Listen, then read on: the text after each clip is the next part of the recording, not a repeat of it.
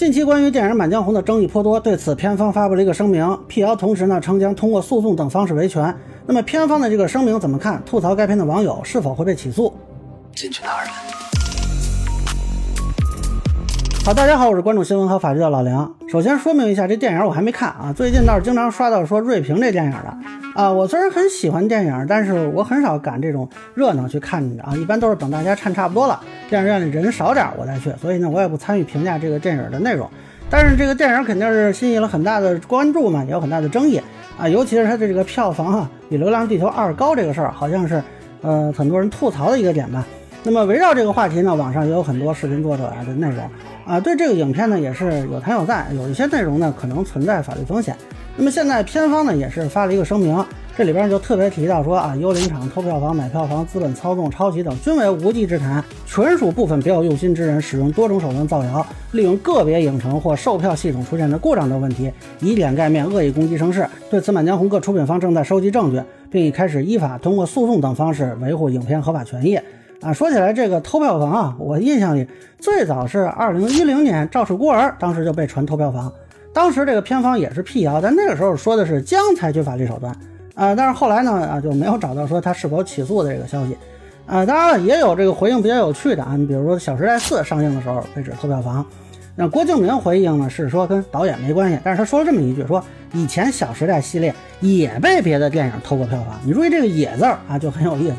那么《上海堡垒》上映的时候呢，传说这个票房造假，后来影院给了一个回应，说是实习生操作失误啊，也没有说要追究网民责任怎么样。那么还有的呢是起诉之后就没消息的，比如。华谊兄弟曾经因为我不是潘金莲，那起诉了一个微博大 V 啊，这个事儿当时海淀法院还发过一个通报，但是后续我没有查到判决的消息啊，裁判文书网也找不到判决书啊，也不知道具体是个什么情况。那么在《满江红》之前呢，电影《独行月球》啊也被指责偷票房，片方很明确起诉了三个某音的用户啊，但这个案子呢是去年九月份就起诉了，现在还没有消息是什么情况。所以综合说来呢，网友的一些评论啊，如果涉及到不实内容或者贬损内容。确实是会有法律风险的，其中特别是一些内容创作者啊，因为有一定的粉丝基础和传播能力，那么有些话可能普通网民说说啊也没什么，你这一说，哎，可能就会被起诉了啊，这个里头的风险还是应该注意的。那么这里呢，重点就是不实内容的问题。那这次《满江红》片方声明也提出说，这个幽灵场啊、偷票房啊、买票房啊、资本操纵、抄袭，呃，至少他们自己认为这都是无稽之谈。那么持有这种言论的内容呢，就有可能被起诉。啊，有些网友啊，可能是在哪个自媒体截了一张图，或者在网上找了一个某个影院售票情况的画面。呃，这个如果用于诉讼的话，证明力是存疑的。你像偏方啊，如果说比如他要起诉某个网友的某一句话的言论啊，不是说你把这个给截张图的事儿，一般是要请律师啊，请公证处来固定证据。那网友和自媒体通常啊，在发表一些信息的时候没有这个措施。那如果诉讼的时候，人家说，哎，你提供这个截图真实性不认可。啊，你有什么证据来证明呢？那有的网友可能说了，就看某某自媒体说的，你去起诉他呀？哎，这不是偏方的事儿，这是你的事儿啊！你可以主张增加共同被告，片方没这个义务。别人侵权不代表你就不侵权，你要减轻自己的责任，是你自己要去举证。所以，一旦说啊，有的陷入这种诉讼中，还是比较麻烦的一件事儿。另外，除了上述片方会提到的内容啊，有一些言论如果太具体，其实也可能有风险。比如说，有人质疑这个宣发团队是不是有什么动作？这“动作”这个词儿啊，它其实很虚，对吧？你总不会说你的宣发团队什么动作都没有吧？但是我今天看见有一个视频说，《满江红》为什么要争票房第一呢？他说，除了宣发团队签了对赌协议，想不到任何理由。啊，这个说法多少就有点风险了，那就是太具体了呀。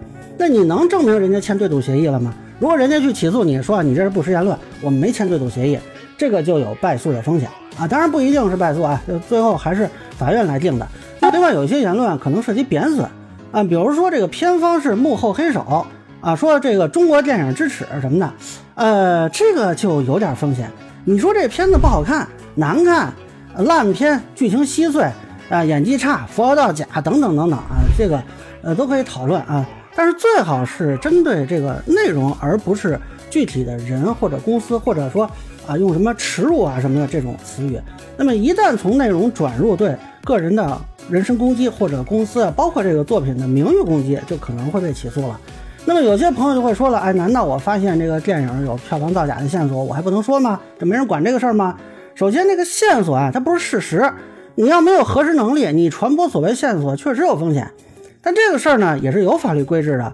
电影产业促进法规定呢，这个电影发行企业、电影院等有制造虚假交易、虚报、瞒报销售收入等行为，扰乱电影市场秩序的，由县级以上人民政府电影主管部门责令改正，没收违法所得，处五万元以上五十万元以下罚款；违法所得五十万元以上的，处违法所得一倍以上五倍以下的罚款。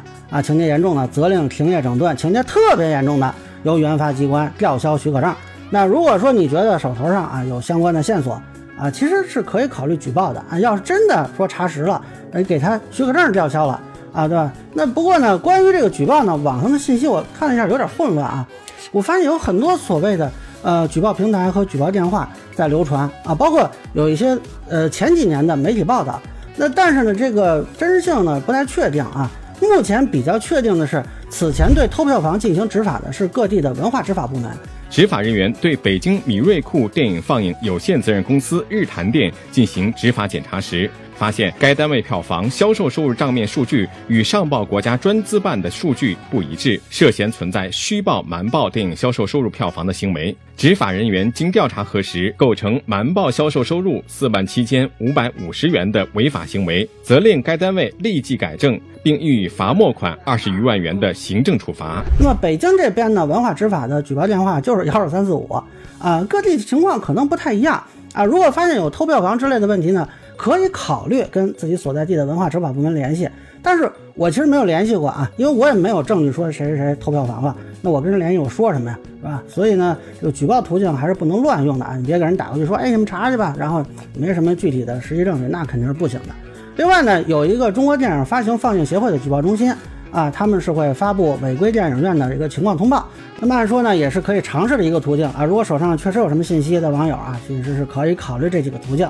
那最后关于这件事呢，坦率说，我是看热闹不嫌事儿大。啊，片方要是真去起诉了呢？哎，我也能跟着做个视频什么的。而且我也很好奇，有些信息是真是假啊？如果能通过起诉一辨真伪啊，我也很乐意知道最后的结果。但是我还是想奉劝片方慎重考虑一下啊，去起诉这种事情。就是你如果起诉的是一个普通的网友，他只是一般性的情绪表达，他不是什么商业竞争对手，这个对你们的影片的口碑也好，对艺人的口碑也好啊，是不是真的有利？啊，有的时候你诉讼虽然能赢呢，但是口碑不一定能赢啊。那么到底是你们想达到一个什么样的效果？一个电影这门艺术呢，当下的票房它固然很重要，但是长期的口碑啊是更关键的东西。有些电影上映的时候呢，这个票房惨败，但是最后却成了经典。你比如说《大话西游》。